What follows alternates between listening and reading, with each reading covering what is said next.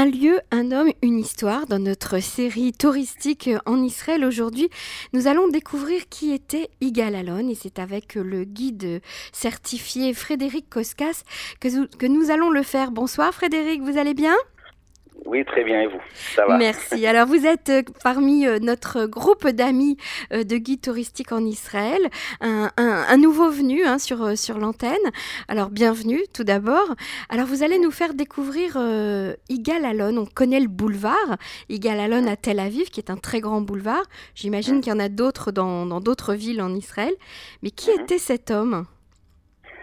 Bah, Yigal Alon, en fait, c'est le type même du pionnier euh, d'État d'Israël, d'Israël. C'est-à-dire qu'en fait, euh, sa famille, déjà, si on regarde euh, les antécédents de sa famille, on peut voir que, par exemple, son grand-père, Yigal Alon, donc son grand-père, c'était un monsieur Schwartz, qui, euh, qui faisait partie des, des Avrechim qui avaient quitté la ville de Tzfat euh, en 1878 et qui avaient décidé de donc euh, de, de créer une nouvelle vie, de créer un nouveau euh, nouveau qui se trouve en dessous de Tzfat, qui s'appelait à la base Adjaouni et qu'on connaîtra après sous le nom euh, plus connu de Rosh Pina. En fait, euh, donc euh, ce monsieur Schwartz avait essayé de créer ce Ishuv, ça n'avait pas marché à la base. Et ensuite, en 1880, avec l'arrivée des, euh, des Juifs de Roumanie, qui étaient venus donc après les pogroms dans l'Europe de l'Est, ils avaient créé donc ce nouveau Ishuv de Roche Pina. Et le grand-père de Yigal Alon, qui était donc monsieur monsieur Schwartz, avait monté un hôtel à Roche Pina et il avait essayé de donc avec toutes ses familles de créer ce nouveau Ishuv.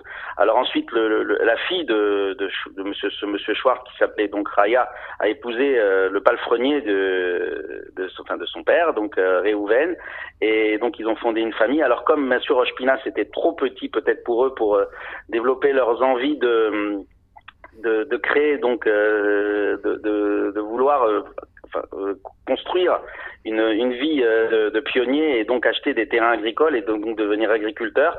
Ils ont quitté Roche Pina pour aller dans la ville de Kfar Tavor. Alors à la base, Kfar Tavor en 1901, c'était ça s'appelait Marsa. Et, et, cette ville était encore euh, en tout début, euh, c'était quelque chose de tout à fait original puisque ces terrains avaient été achetés par l'organisation ICA et, et, les parents de, de, Quelle organisation? J'ai pas compris l'organisation? Pardon. Kfar Non, non, l'organisation qui a acheté euh, l'endroit. ICA, ICA. C'est quoi cette organisation l'organisation ICA qui avait été montée par, euh, par euh, le. C'était un professeur qui s'appelait le, le, professeur Hirsch, qui n'était pas spécialement un grand sioniste, mais surtout qui avait envie d'acheter des terrains pour permettre aux juifs de d'Europe qui, qui donc qui voulaient quitter l'Europe à cause des pogroms pour pouvoir euh, créer une nouvelle vie agricole. Mhm. Et lui, il avait acheté des terrains même en Argentine, il avait acheté des terrains un peu partout et, et il voulait donc euh, que les juifs connaissent une nouvelle vie. Et, et, en fait, après la mort de Hirsch en 1896, un, un, de, ses, un de ses successeurs, Margalit, avait acheté des terrains aussi euh, à Marsa. Alors c'était un peu compliqué parce qu'autour il y avait des bédouins, donc c'était la, comment dire la, distance était pas était, était un peu dangereuse. Mhm. Mais bon, des pionniers de, de Roche Pina, ils voulaient quand même tenter le, le coup. Et les parents d'Igalalon, donc euh, Réhouven et, et Chaya, ont décidé de d'acheter un petit. On leur avait prêté donc un un petit terrain. Ils avaient acheté ce terrain et, et, donc après. Dans ce lieu de Marsa que vous appelez Marsa. Voilà Marsa exactement. Et puis donc après ils ont commencé à, à, donc à planter. Et au départ, c'était très dur parce qu'il y avait des maladies. Euh, Où est-ce que ça se trouve exactement? Vous pouvez nous localiser euh, l'endroit? Alors, vous voyez le, le Mont Tavor, le Mont Tavor. Donc, quand vous allez sur la route en fait qui mène vers euh, le lac de Tibériade, mhm. ça se trouve à droite.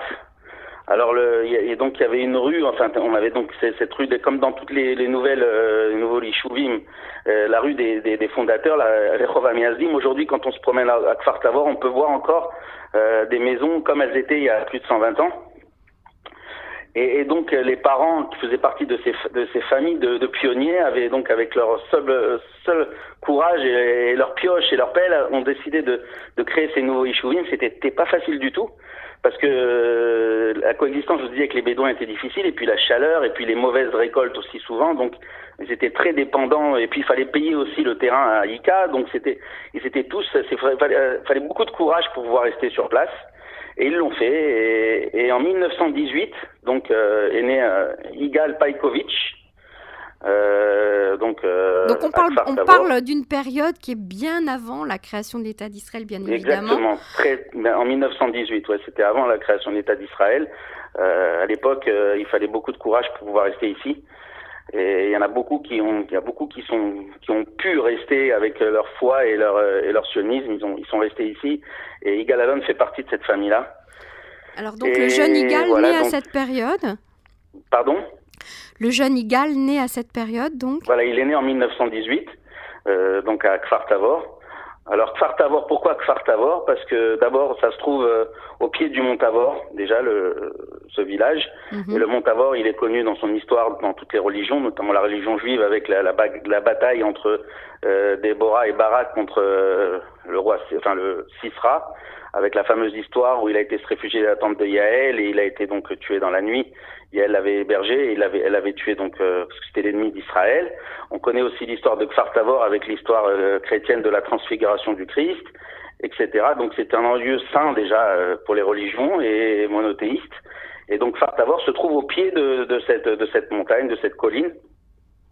Donc c'est un lieu très symbolique et en plus donc je vous ai dit que Kfar Tavor donc aussi aura quelque chose de particulier puisque avant la naissance de de, de Igal Alon, de Igal euh, qui s'appelait à l'époque Igal Pajkovic.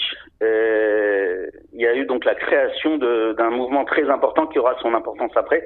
C'est l'organisation Hachomer qui a été fondée en 1909 tout simplement pour se défendre contre les attaques ennemies. Il faut savoir que, je vous ai dit tout à l'heure, la coexistence avec les Bédouins des alentours n'était pas simple. Et souvent, il y avait des attaques contre le... Ils essayaient de voler du matériel euh, dans le village de Kfar Tavor. Et, et donc, euh, les, les, les, habitants du, du, village ont décidé de créer cette organisation d'autodéfense pour pouvoir se défendre contre les attaques euh, des, de leurs voisins. Mhm. Et je raconte une petite anecdote. Dans chaque maison à Kfar Tavor, quand vous allez aujourd'hui dans chaque petite maison dans le vieux Kfar Tavor, vous avez ce qu'on appelle le piche-pêche, c'est-à-dire c'est une petite porte, une toute petite porte qui avait été créé pour l'entrée dans la maison, pour ne pas que euh, les, les, voleurs viennent voler le matériel à l'intérieur de la ferme. Donc on avait fait une petite porte pour ne, pour ne pas leur permettre de pouvoir sortir le matériel euh, ou les, les vaches ah ou les, enfin, donc dans, dans euh, des fermes. Et aujourd'hui encore, malin, on cette petite porte. On a du même du mal à passer à l'intérieur tellement que c'est étroit. Mm-hmm. ah, c'est malin quand même, Alors, hein, comme idée.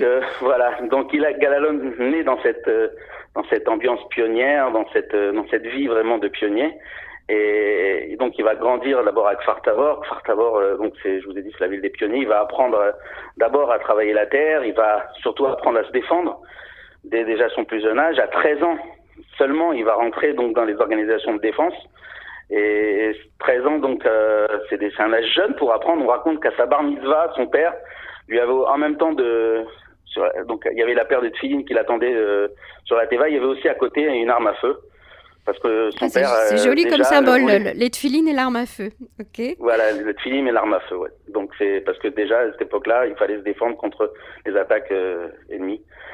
Alors ensuite, en 1936, commence la révolte arabe euh, contre Israël, contre les Juifs à l'époque, pas contre Israël, contre les Juifs à l'époque qui vivaient donc en Palestine, ça s'appelait comme ça encore.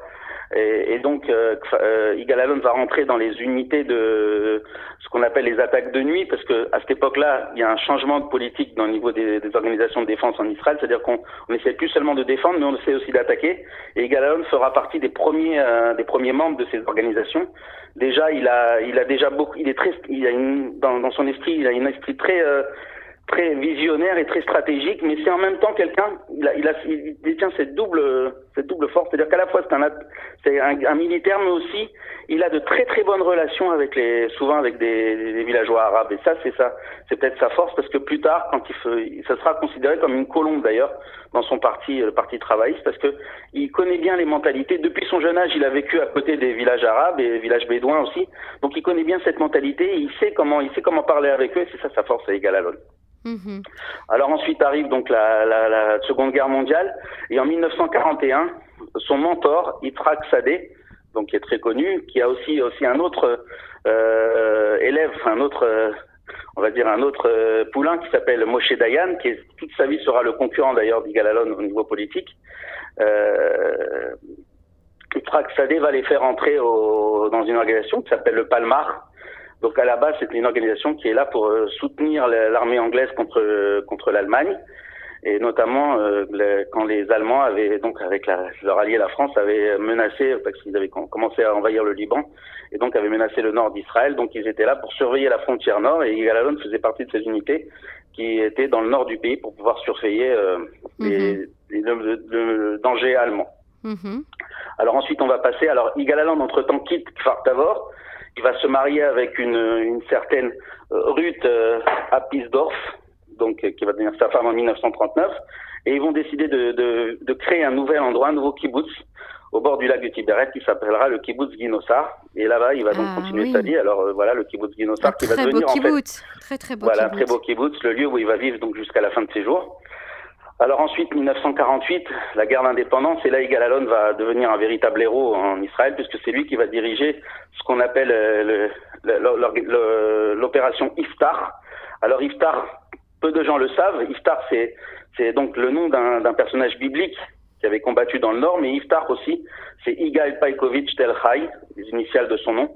Et il va donc prendre l'initiative de libérer tout le nord d'Israël. Et la petite anecdote, on dira, comme son grand-père Schwartz avait quitté Tzfat à l'époque un peu dans la détresse, puisqu'il voulait donc euh, créer quelque chose de nouveau, et eh ben Igal Alon, un peu comme un pied de nez à l'histoire, en 48, c'est lui qui dirigera les, les, les, troupes qui vont libérer Tzfat en 1948, en mai 48. Et ça, ça d'ailleurs, il pensera beaucoup à son grand-père quand il libérera Tzfat. Mhm, la boucle est Un peu retour aux sources. Mhm. Alors ensuite, donc la création de l'État d'Israël. Yigal devient donc un personnage militaire très important. Et il va donc rentrer dans la vie politique aussi. Il va quitter l'armée d'abord, ensuite il va entrer dans la vie politique. Il va devenir député entre 55 et 60. Ensuite, il va partir en Angleterre pour se renforcer euh, au niveau politique. Il va apprendre beaucoup de, de, choses. Et en 1969, va arriver le, le peut-être le moment politique le plus important de sa vie. Il va devenir premier ministre par intérim après la mort de Lévi Eshkol. Il va se, il va se présenter aux primaires pour devenir premier ministre d'État d'Israël. Et là, il va perdre les primaires contre Golda Meir. Et c'est Golda Meir qui deviendra euh, premier ministre euh, en 1969. Alors, il va créer le plan Alon. À l'époque, le plan Alon, c'est un plan en fait de paix qu'il avait proposé à la Jordanie. Alors, c'est un plan qui est pas du tout, euh, qui est très logique puisqu'il dit qu'en fait, il faudrait un réserve de sécurité à l'est de la Cisjordanie et, tout, euh, toute cette zone ensuite entre Jérusalem et, euh, et la, la, la, la, vallée du Jourdain serait euh, habitée par les Palestiniens. Donc tout simplement, il proposait un, un, une séparation entre les deux, entre les Juifs et les Arabes en, en Cisjordanie. Ce plan malheureusement n'a jamais été pris, n'a jamais été mis en place en place. Mhm. Et, donc, il, restera toujours dans les hautes sphères de l'État jusqu'en 1980, jusqu'à sa mort. Mais surtout, il fera, et peu de gens le savent, il fera en coulisses. Il essaiera en coulisses de parler beaucoup avec les Égyptiens, surtout après la guerre de, de Kippour. Il préparera en fait le futur, euh, le futur sommet de Camp David, les futurs plans de paix avec l'Égypte. Il aura de très bonnes relations avec les Égyptiens. Et l'anecdote raconte que juste avant sa mort, la veille, il a rencontré le premier ministre, euh, pardon, le ministre des Affaires étrangères égyptien Agui Nossar. Et, et Agui Nossar, donc, il lui avait proposé un nouveau plan pour relancer la, la coopération entre Israël et l'Égypte. Et le lendemain, malheureusement, de manière complètement subite, il, il aura une crise cardiaque. Euh, en 1980, il mourra à 62 ans, donc jeune. Mm -hmm. Et, et d'ailleurs, le kibbutz Guinossar euh, lui, euh, lui sera enterré. Lui, donc, il y a un musée en son nom où on voit donc toute l'œuvre de sa vie. Quelle, et, quelle vie, euh... et quelle vie, Pardon et quelle vie, Frédéric, incroyable cette vie. Une vie une bien vie remplie. incroyable, ouais. une vie vraiment calquée sur l'histoire d'Israël, vraiment toutes les guerres.